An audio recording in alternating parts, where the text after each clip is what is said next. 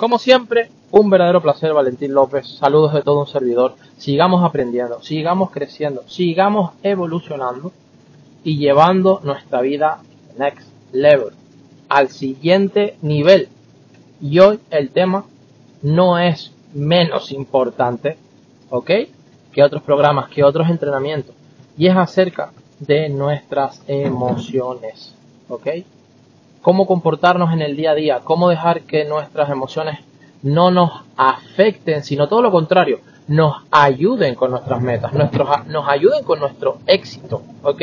Nos ayuden con nuestro propósito, nos ayuden, ¿sí? alcanzar esa visión que tenemos en nuestra mente.